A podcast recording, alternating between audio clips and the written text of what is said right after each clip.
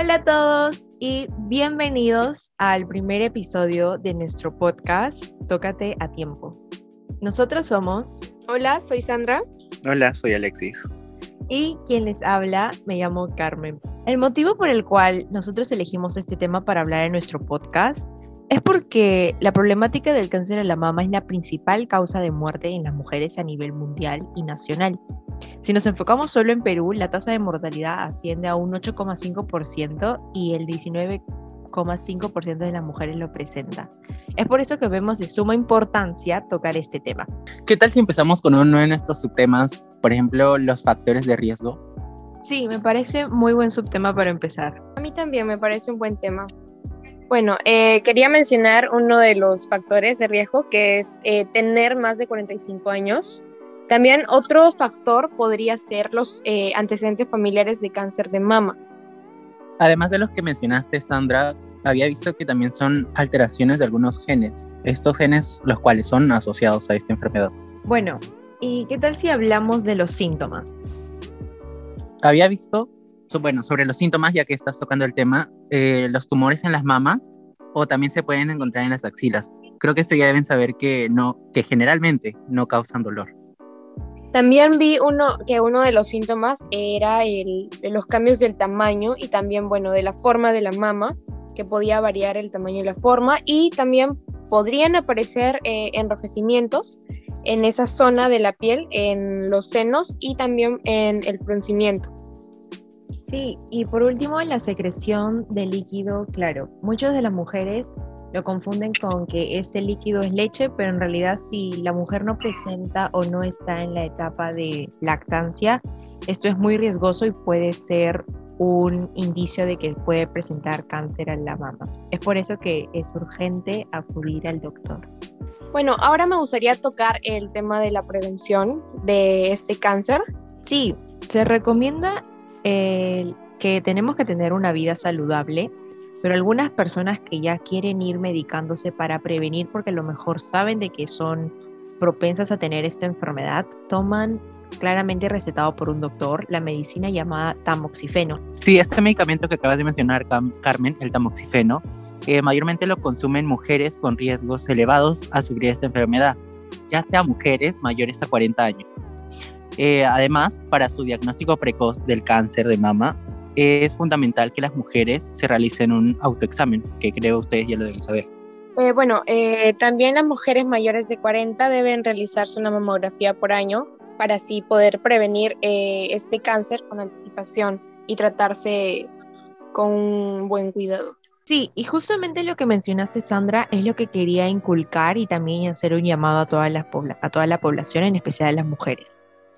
Sé que muchos a lo mejor tienen el miedo de encontrar o saber que tienen indicios de cáncer a la mama, pero es necesario hacerse una mamografía, como dijeron, una vez al año, ya que si lo hacemos podemos prevenir o podemos atacar la enfermedad desde una etapa temprana y así evitar casos extremos. Además, quería hacer un hincapié en el cáncer de mama en los hombres. Si bien es cierto, el cáncer de mama se presenta mayormente en las mujeres, es común, pero en el caso de los hombres es por así decirlo, inusual o eh, no se presenta con mayor frecuencia. Es cierto lo que dices. Como sabemos, el cáncer de la mama es más peculiar o más característico por atacar a las mujeres, pero eso no significa que los hombres no lo sufran. Eh, de hecho, los hombres de 60 y 70 años son más propensos de padecer esta enfermedad, pero eso no significa que un adolescente no pueda desarrollarlo. Bueno, ahora me gustaría tocar el tema del autoexamen, ya que es importante para poder prevenir esta enfermedad. Bueno, eh, el autoexamen es una parte muy importante para poder diagnosticar o encontrar esta enfermedad.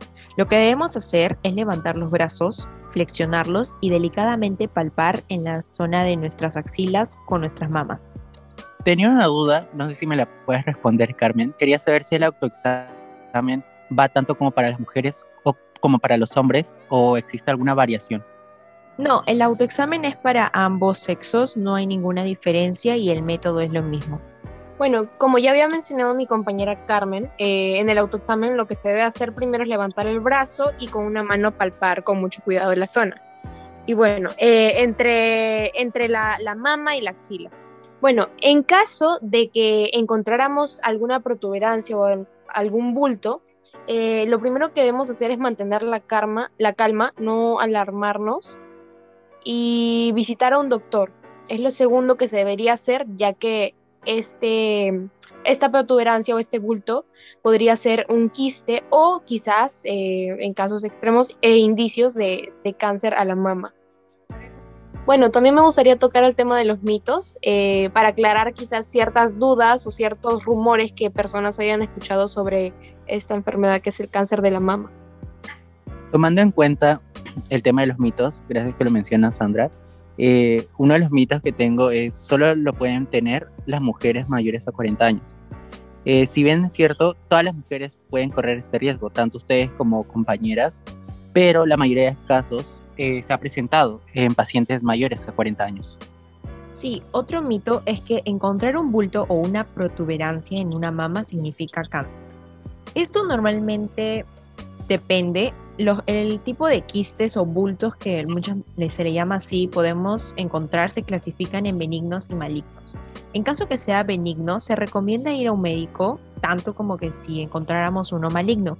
La diferencia es de que, bueno, el maligno sí se debe tener un tratamiento un poco más agresivo, ya que sería un indicio de cáncer a la mama, y uno benigno lleva igual un tratamiento, pero menos intenso. Gracias compañeros por aclarar estas dudas y bueno, yo también he escuchado un mito que es el de si tengo cáncer, eh, necesariamente tengo que, tengo que extirparme la mama. Esto es totalmente falso, es mentira, ya que, bueno, si identificamos en etapas tempranas el, el, bulto, la protuberancia, la gran mayoría de veces se puede realizar una mastectomía parcial y no necesariamente eh, realizarse una extirpación de mama.